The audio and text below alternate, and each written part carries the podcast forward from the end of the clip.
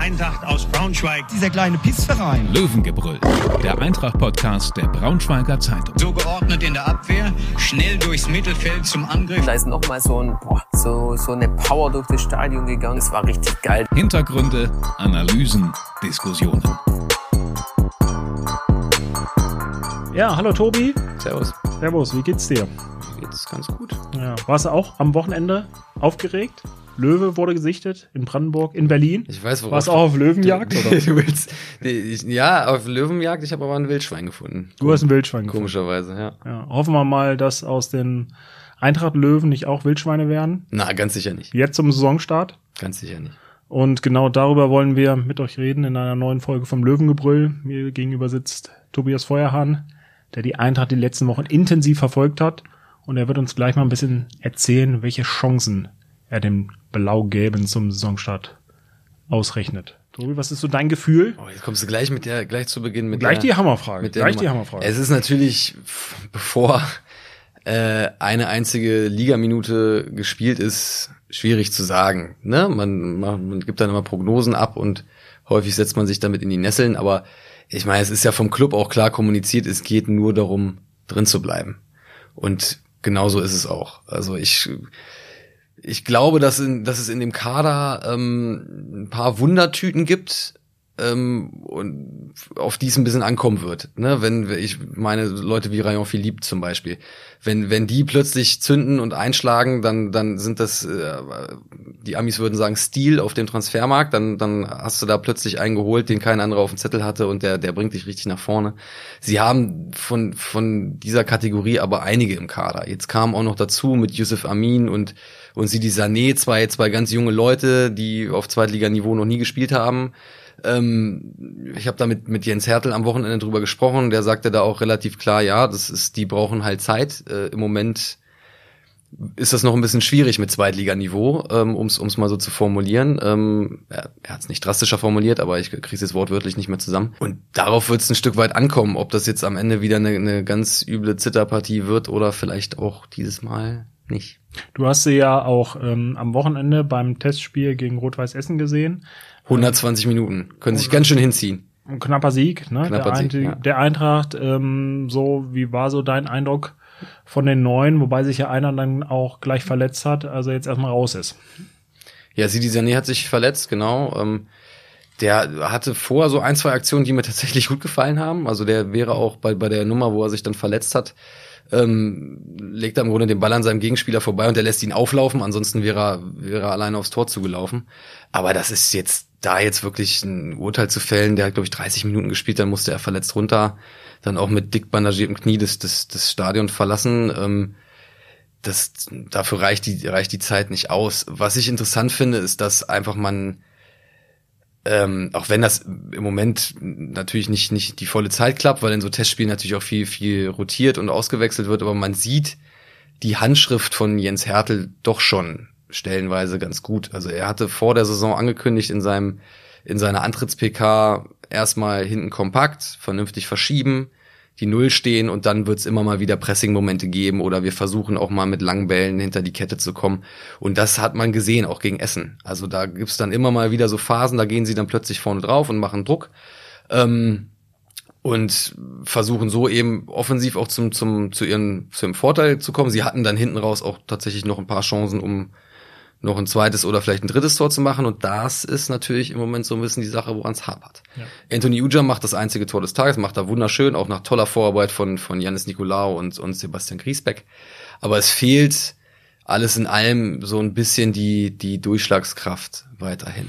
Ist das auch eine Qualitätsfrage? Also du hast es ja schon so ein bisschen auch angesprochen. Sie haben viele junge Spieler geholt, für die die zweite Liga dann Neuland wäre. Da müssen die müssen sich reinfinden. Vielleicht, äh, du hast es gesagt, die haben ein gewisses Potenzial. Wenn einer oder zwei von denen durchstarten, dann hat man dann richtigen Glücksgriff gehabt. Aber es kann natürlich auch sein, dass, dass das nicht der Fall ist und dann steht man mit einem Kader, der äh, vielleicht eher ja, im, im unteren Drittel der, der zweiten Liga angesiedelt hat und ist dann, dann doch wieder auf einen, auf einen Uja angewiesen, dass der seine Tore macht. Und der ist natürlich auch verletzungsanfällig. Siehst du da so ein bisschen das Problem, dass die Qualität fehlt oder sagst du, naja, das, das wird schon noch rei das wird reichen letztlich? also das ist im Angriff natürlich ein Problem. Ganz klar. Ja. Also ich, ich gehe im Moment davon aus, dass es, dass es mindestens, weiß ich nicht, ich sage jetzt mal 15 Uda-Tore brauchen wird. Das ähm, ist viel. Und, also er hat letzte Saison gut getroffen. Letzte Saison hat er 10 gemacht. Ja. Ne? Ähm, da war er aber auch nicht von Anfang an dabei. Jetzt hat er eine komplette Vorbereitung mitgemacht. Das äh, hat er auch nochmal gesagt, dass er das unbedingt gebraucht hat. Er hat seit seit drei Jahren keine keine Sommervorbereitung mehr gemacht aufgrund seiner seiner, seiner schweren Knieverletzung. Ähm, oder es ist die erste in drei Jahren, glaube ich, sowas. Ähm, aber der alleine kann es natürlich auch nicht wuppen. Jetzt kam mit, mit Khan Kaliskana noch einer dazu. Der ist auch erst vor kurzem gekommen. Der kann Sturmspitze spielen, der kann die Zehn spielen. Ähm, der hatte aber im, im Sommer eben kein Mannschaftstraining. Der hat sich individuell fit gehalten. Der braucht noch ein bisschen, bis der, bis der, bis man überhaupt gucken kann, ne, wie, wie, wie, wie sehr hilft der denn? Ne? Also bis, bis er richtig dran ist. Dann hast du natürlich mit Luke Ihorst jemanden, der leider, leider, leider dauerverletzt ist. Wir wünschen uns alle, dass sich das mal ändert, weil der Bursche ja durchaus Potenzial mitbringt, aber das ist halt ein absolutes Fragezeichen. Ob, ob da Leider schon das dritte Jahr ne, so, in Folge. Ne, ne? Genau. Oder wir müssen vorsichtig sein, ne? Die Saison hat ja noch nicht mal angefangen, ja, genau, aber, aber, ne, aber es wäre dann das dritte Jahr in Folge. Genau, und das ist natürlich erstmal für ihn persönlich einfach total bitter und ähm, man könnte ihn natürlich auch gut gebrauchen, im, im Vollbesitz seiner Kräfte allerdings nur. Und da will jetzt auch keiner ein Risiko eingehen. Also ich bis 1. September ist das Transferfenster noch geöffnet. Ich würde jetzt nicht ausschließen, dass da vielleicht in der Offensive auch noch mal was passiert. Und die Defensive, also wenn ich das richtig verstanden habe äh, oder richtig gesehen habe, ist ja Dreierkette eine, ja, eine wahrscheinliche Option äh, auch für Jens Hertel und das hat ja bisher auch, glaube ich, ganz gut funktioniert. Defensiv haben sie ja in den Testspielen eigentlich immer ganz ordentlichen Eindruck gemacht. Jetzt muss man sagen, okay, Testspiele sind Testspiele. Äh, darf das nie, wird, das wird dann, ja. wird dann, wenn es richtig losgeht, auch nochmal anders, ähm, ja, anders draufgeschaut oder eine andere Herausforderung. Aber trotzdem scheint ja das mhm. ganz gut zu funktionieren eigentlich, ne, mit dem vorhandenen Posi äh, Personal. Ja, also es ist, es ist so, dass er in den, in den, also es wirkt so, als wenn er wirklich zwei klare Systeme einstudieren lässt, was ich persönlich schon mal gut finde. Das ähm, es gibt dann zwei Sachen, die muss man können und da wird dann nicht irgendwie groß rumgedattelt. Wobei sie auch da drin natürlich immer mal wieder überraschend rotieren und so, da gibt's natürlich immer Varianten. Aber es ist so, dass er jetzt die letzten Spiele immer ähm, begonnen hat, also Jens Härte meine ich, äh, mit, mit einer Dreierkette hinten. Meistens haben sie es dann irgendwann in der, im zweiten Durchgang oder irgendwann später in eine, in eine Viererkette umgewandelt, äh, um, um das auch nochmal einzustudieren. Meistens war es eine Dreierkette mit, mit ähm, Robert Ivanov, Hassan Kurucay und Niko Kijewski.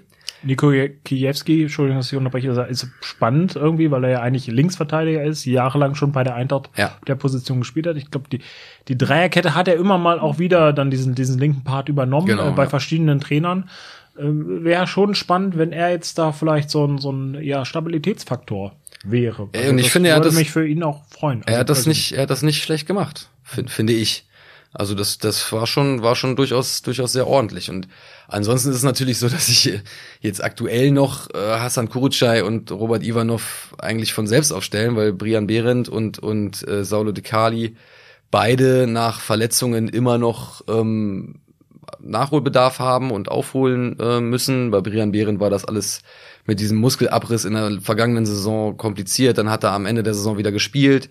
Ich habe jetzt am Samstag mit ihm gesprochen. Da, da hieß es dann, naja, also hat er das ein bisschen erklärt, dass dann während der obligatorischen Medizinchecks vor dieser Saison rauskam, dass er doch noch ziemliche Kraftunterschiede in den Oberschenkeln hatte. Deshalb hat man da nochmal reagiert, das Training dosiert und der hat jetzt eben erst in den vergangenen zwei Testspielen überhaupt ein paar Minuten gemacht. Also ich glaube, gegen, gegen Tel Aviv, in Gifhorn waren es, glaube ich, 25 und jetzt gegen Essen waren es 40 ungefähr. Ähm, das heißt, der braucht noch eine Weile, Saulo Dekali genauso. Ähm, das heißt, die beiden, Kuchai und, und Ivanov, finnischer Nationalspieler ja immerhin, ja. Ähm, die stellen sich vermutlich im Moment von selbst auf. Also, wobei, wobei so ein bisschen Erfahrung, also entweder mit Saulo oder Brian Behrendt, wäre, glaube ich, schon wichtig. Ne? Und gerade Behrendt ist du hast es jetzt auch gerade geschrieben, äh, nicht nur auf dem Platz wichtig, sondern auch in der Kabine wichtig. Er ist so, so ein Lautsprecher, hat äh, einfach die Erfahrung aus seiner langen Zeit im Profifußball, äh, gerade mit Arminia Bielefeld dann auch und äh, man hat ihn ja auch bei der Eintracht erlebt, äh, sowohl in der zweiten als auch in der dritten Liga, wirklich als, als Leistungsträger und als jemand, der auch vorangehen kann. Deswegen wäre, glaube ich, schon ganz gut, wenn man ihn noch hätte, so als zentralen Spieler in so einer Dreierkette. Das könnte ich mir zumindest gut, sehr gut vorstellen, also für die Saison, wenn er denn dann richtig fit ist. Ne? Das ist natürlich die Voraussetzung. Absolut, klar. Das sehe ich, sehe ich genauso. Und es macht dann auch den, den Wechsel auf die Viererkette einfacher. Das ist natürlich, wenn, wenn Dekali und Behren wieder fit sind, dann hast du vier Innenverteidiger, die alle Startelf-Anspruch haben. Ich meine, das hat jeder Spieler möchte natürlich Startelf spielen, das ist ja klar. Ähm, aber das sind alles Leute, die schon, schon eine gewisse Erfahrung mitbringen und, und die für sich selbst eben auch den Anspruch haben, ich möchte eigentlich Stammspieler sein. Ähm, Hasan Kurucay zum Beispiel hat mir jetzt in den Testspielen nicht immer, nicht immer gut gefallen. Also der hat schon, das war ja letzte Saison auch schon zu erkennen, ne? Das ist ja manchmal so ein bisschen zwischen Genie und Wahnsinn. Dann, dann macht er irgendwie hinten, hält er da alles dicht und dann spielt er aber plötzlich in der Vorwärtsbewegung völlig einen Katastrophenpass äh, oder, oder pennt mal irgendwie bei der Abseitsfalle oder, oder was auch immer. Ähm, das, ja, man, man wird's man wird's sehen. Also erstmal geht's darum, dass die dass die dass die alle äh, hundertprozentig fit werden und dann wird das sicherlich ein interessanter ähm, Konkurrenzkampf da hinten drin. Wie sieht die Formation davor aus? Also ich glaube, Janis Nikolaou im zentralen Mittelfeld ist, ist gesetzt, da brauchen wir fast nicht drüber sprechen. Man kann seine Rolle natürlich trotzdem nochmal würdigen. So ein bisschen spannender ist dann auf den Außen oder die, die Position neben ihm. Ne? Da gibt's ja doch ein paar mehr Kandidaten, oder? Wie siehst du das? Ja, also im Moment würde ich da ganz klar auf Sebastian Griesbeck tippen. Hat das ja, glaube ich, ganz gut gemacht. Wobei er die ersten Testspiele, da kann ich mich noch in den in ähm, na, Völkenrode war ich dabei. Da sah er beim, beim Gegentor gegen den äh, Kreisligisten nicht gut aus. Ja. Und, und auch in Keesdorf, da hat er so ein bisschen äh, Geschwindigkeitsprobleme äh, hatte ich. Vielleicht war es auch noch der, der ja, Stand der Vorbereitung geschuldet und erstmal so ein bisschen reinkommen. Äh, aber er hat sich ja, glaube ich, jetzt äh, ganz gut gemacht wieder. Ne? Nee, er ist kein Sprinter.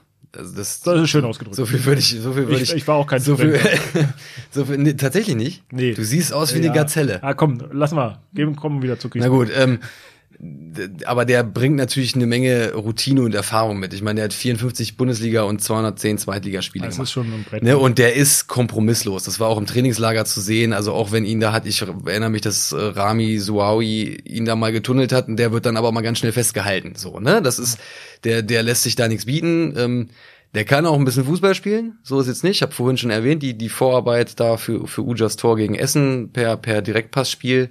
Ähm, ja, äh, ich, mein, mein, mein, meine Vermutung ist, dass er dann eben so derjenige wird, der Nicolau ein bisschen den Rücken frei hält, damit der auch sich offensiv ein bisschen einschalten kann und, und ein bisschen kreativ sein kann. Und das war ja auch etwas, was letzte Saison mir hier und da ein bisschen gefehlt hat im defensiven Mittelfeld. So die, die Impulse im, im, im, im Offensivspiel, natürlich gab's das, aber ähm, könnte, glaube ich, oder müsste, glaube ich, mal ein bisschen, bisschen mehr werden noch und ähm, da könnte er eine ganz gute, eine ganz gute Ergänzung sein glaube ich, zu Janis Nikolaou. Wie du sagtest es schon, der wird gesetzt sein, der neue Kapitän. Glückwunsch dazu auch nochmal. Ähm, ja, genau. Also so, so würde ich in, auf der auf der auf der defensiven Mittelfeldposition im Moment mal ins Rennen gehen. Ja. Und auf den Außen zwei alte Bekannte, einer bisschen länger schon dabei bei der Eintracht, einer dann in seiner zweiten Saison, ne? Sind glaube ich in der Pole Position. Du meinst jetzt äh, Anton Donkor und, und äh, Danilo Wiebe. Danilo Wiebe. Ich hoffe, das sind die beiden. Das, ja, Danilo Wiebe hat das, hat das jetzt in der Vorbereitung häufiger gemacht, so die linke, äh, rechte, man sagt ja, der, wenn man eine Dreierkette spielt, dann hat man ja keinen Außenverteidiger, sondern einen Schienenspieler. Ja. Ne? Also wenn gegen den Ball, wenn in der Verteidigung wird's ja dann zur Fünferkette und sonst müssen die nach vorne mitarbeiten. Das hat jetzt zuletzt Danilo Wiebe wieder häufig gemacht. Ähm, aber er hat natürlich starke Konkurrenz, also so Ja, aber nicht, was, was aber auch irgendwo, ähm, also das heißt ja jetzt nicht, dass der am Sonntag gegen Kiel unbedingt spielt, mhm. aber im Moment würde ich fast drauf tippen. Ähm, ist natürlich auch irgendwo eine, eine Ansage an äh, Marvin Rittmüller, ne, der, der gelernter rechter, rechter Verteidiger ist und ähm, äh, eigentlich im Braunschweig jetzt den Sprung zum Stammspieler machen wollte, also den zu, zur Stammkraft, nachdem er jetzt mit Heidenheim aufgestiegen ist, aber dann nur sporadisch zum, zum Einsatz kam Nochmal, wir sind, haben die Saison noch nicht mal begonnen, das kann auch alles passieren. Äh, Jens Hertel betont das auch immer wieder, das ist ein fortlaufender Prozess, es gibt keine eine Startelf und das ist ja auch klar. Nichtsdestotrotz hat mich das schon ein bisschen bisschen gewundert, dass er jetzt da auf Wiebe setzt in den, in den vergangenen Spielen, der eigentlich gelernter defensiver Mittelfeldspieler ist. Ist ja auch zumindest ein Fingerzeig. Ähm, ja. Äh, also meine Masse jetzt gerade auch so kurz vor dem Songstart experimentierst du nicht mehr so viel rum, sondern ein bisschen siehst, weniger. siehst ja schon ein bisschen, ähm, dass das ungefähr die Formation ist, ja. die dann vielleicht auch am Sonntag gegen Kiel auflaufen kann. Genau. Äh, so von daher würde ich schon sagen, dass da klar sich vielleicht immer noch was verändern kann oder so ein Konkurrenzkampf gerade auf Außen, wenn man wenn man viel Ausfall hat, äh, ja auch relativ. Jan-Henrik Marx ne? fehlt ja auch noch. Der ist ja Genau, noch verletzt. so, ne? genau, ähm, so. Der kommt ja auch noch irgendwann dann wieder mit ins mit ins Also da hast du natürlich ein paar paar Optionen und äh, dass sich da immer noch was tun kann, ist klar, aber mh, es sieht ja so doch aus, als könnte da Danilo Wiebe eine gute Rolle spielen, oder? Ja, das, das sehe ich im Moment so. Und auf der anderen Seite würde ich mal auf, auf Anton Donkor setzen im Moment, wobei er gegen Essen nicht so viel gespielt hat. Da hat Keita Endo auf der, auf der Position begonnen, aber wenn der fit, Ist auch gut gemacht, ne, glaub. hat das auch gut gemacht. Zu dem kommen wir nachher nochmal. Ist sowieso ähm, eine, sehr, sehr positive Erscheinung in der Vorbereitung. Aber da würde ich außen dann auf, auf wenn er fit ist, auf Anton Donkor setzen. Das, und der hat es zum Beispiel, wenn man dann mal einen Schritt weiter geht und mal sich die, die vordere Reihe anguckt, ähm, da wird links aller Voraussicht nach dann eben Endo spielen. Und die beiden haben das in Kombination auch schon ganz gut gemacht. Ne? Gerade auch gegen Hapoel Tel Aviv in Gifhorn äh, haben sie häufiger mal so im, im Zusammenspiel links außen mit Hinterlaufen und Hacke teilweise und so ähm, sich, sich, sich bis zur Grundlinie runtergespielt. Keita Endo ähm, in der Vorbereitung macht einen ganz anderen Eindruck als in der Vorsaison. Also der wirkt viel, der wirkt so, als hätte er seine Schüchternheit ein bisschen abgelegt. Ähm, ganz, also wirklich eine positive, positive Überraschung. Ähm, ja, vorne in der Mitte, Uja stellt sich von selbst auf, haben wir schon drüber geredet. Und rechts ist dann noch ein bisschen die Frage, Johann Gomez, Maurice Multaub, Fabio Kaufmann. Und Tor ist auch Tor ist klar, das hat Jens Hertel ganz klar ähm, gesagt. Das Ron Torben Hoffmann wird als Nummer eins in die Saison gehen. Das ist, hat, hat ein Gespräch gegeben mit den Torhütern.